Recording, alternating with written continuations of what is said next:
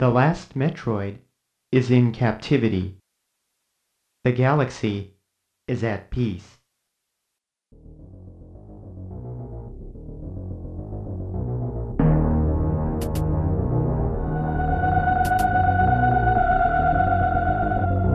Probablemente muchos jugadores actuales queden confundidos si nos ponemos a hablar de términos como piratas espaciales, hiperrayo o planeta Cebes. Sin embargo, el nombre de Samus Aran nos es a todos conocido. La famosa caza recompensas de Nintendo crea expectación en cada anuncio que lleve el nombre del juego que la dio a conocer. Hoy en nuestro Revo Clásicos vamos a coger nuestra nave espacial y a aterrizar en uno de los juegos que aún a día de hoy es un pilar básico de Super Nintendo y del mundo del videojuego en general. Nos calzamos nuestras botas y el Varia Suit para rememorar la gran aventura de una pionera dentro del ocio electrónico. Hoy acompañamos a Samus en Super Metroid.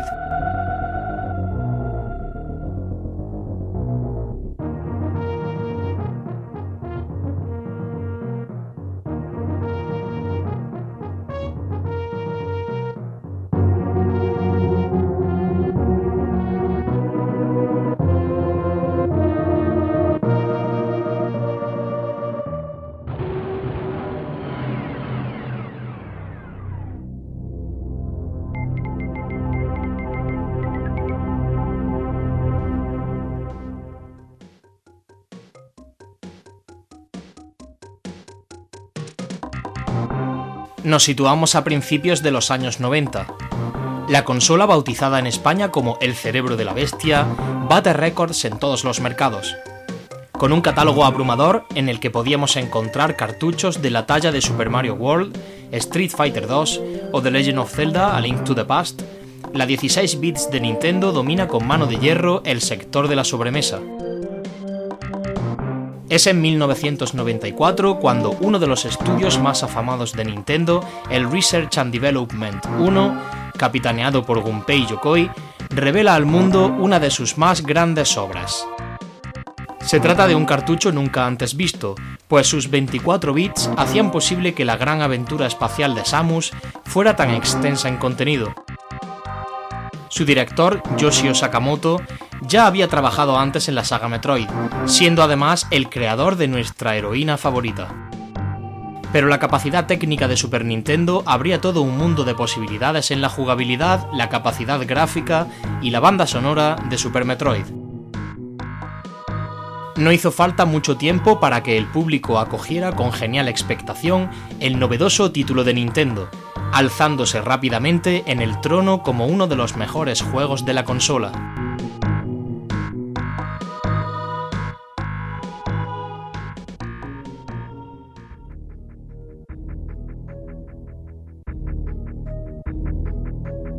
En este nuevo episodio de la saga Metroid nos volvemos a poner en la piel de Samus Aran, una cazarrecompensas experta en exploración y adquisición de reliquias planetarias. Seguimos la historia desvelada en Metroid 2 Return of Samus para Game Boy, en la que rescatábamos a una cría de Metroid que nos confundía con su progenitora. Tras entregar la larva a la colonia espacial Ceres para su estudio, esta es robada por los piratas espaciales, que hacen aparición por primera vez en un juego de la saga Metroid.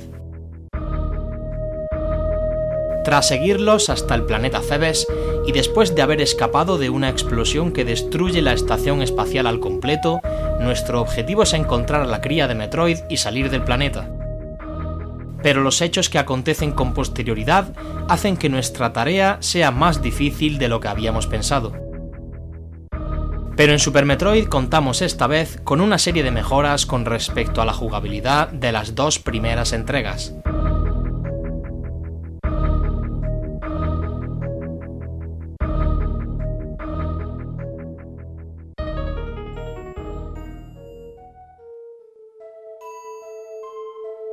En nuestra búsqueda deberemos explorar las diferentes zonas de Cebes, todas interconectadas entre sí por pasillos y elevadores.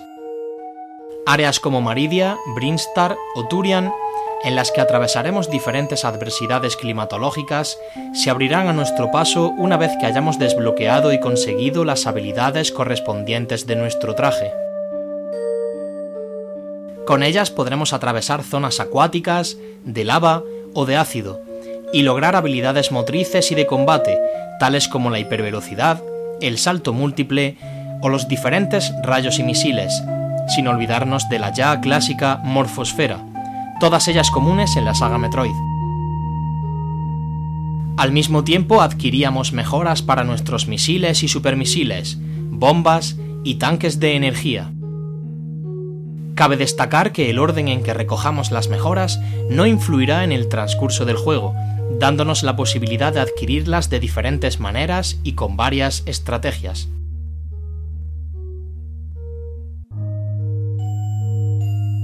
A su vez, contamos con la posibilidad de equipar o desequipar las habilidades, opción que solo nos otorga Super Metroid. Así podremos activar mejoras como el visor de rayos X, el rayo enganche o la propia morfosfera con facilidad. También podremos usar las diferentes estaciones de guardado y de recarga de misiles repartidas por todo el mapa, al cual podremos acceder cómodamente durante el juego, facilitándonos el aprendizaje de las diversas zonas. La ajustadísima dificultad del juego, las luchas contra jefes finales y nuevos reencuentros como el de nuestro archienemigo Ridley hacen de Super Metroid una mezcla perfecta entre jugabilidad y diversión.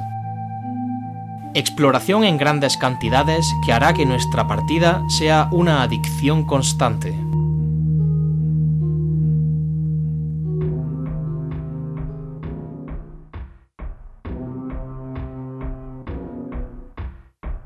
Al igual que la gran mayoría de títulos de 16 bits, no podemos obviar el grandísimo trabajo realizado en la banda sonora del juego.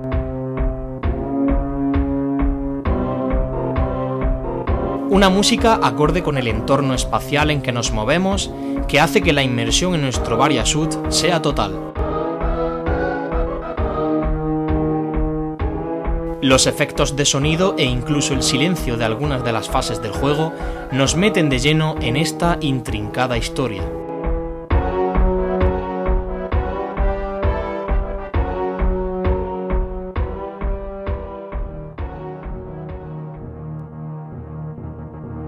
Super Metroid fue pionero en muchísimos factores, y es por ello que es uno de los mejores juegos de Super Nintendo. Su calidad gráfica insertando por primera vez fondos con movimiento, su jugabilidad en la que podíamos combinar los diferentes rayos y su absorbente entorno espacial nos colocan en medio de una experiencia única dentro del mundo del ocio electrónico. Está catalogado por muchos expertos como el mejor juego dentro de la saga Metroid, y no les falta razón. Aún hoy en día resulta una maravilla volver a poner las manos sobre el control de Super Metroid. Y es que parece que el tiempo no haya pasado por él. Mientras esperamos noticias sobre un nuevo retorno de Samus Aran al panorama internacional, siempre nos queda volver a disfrutar del clásico imperecedero de Super Nintendo.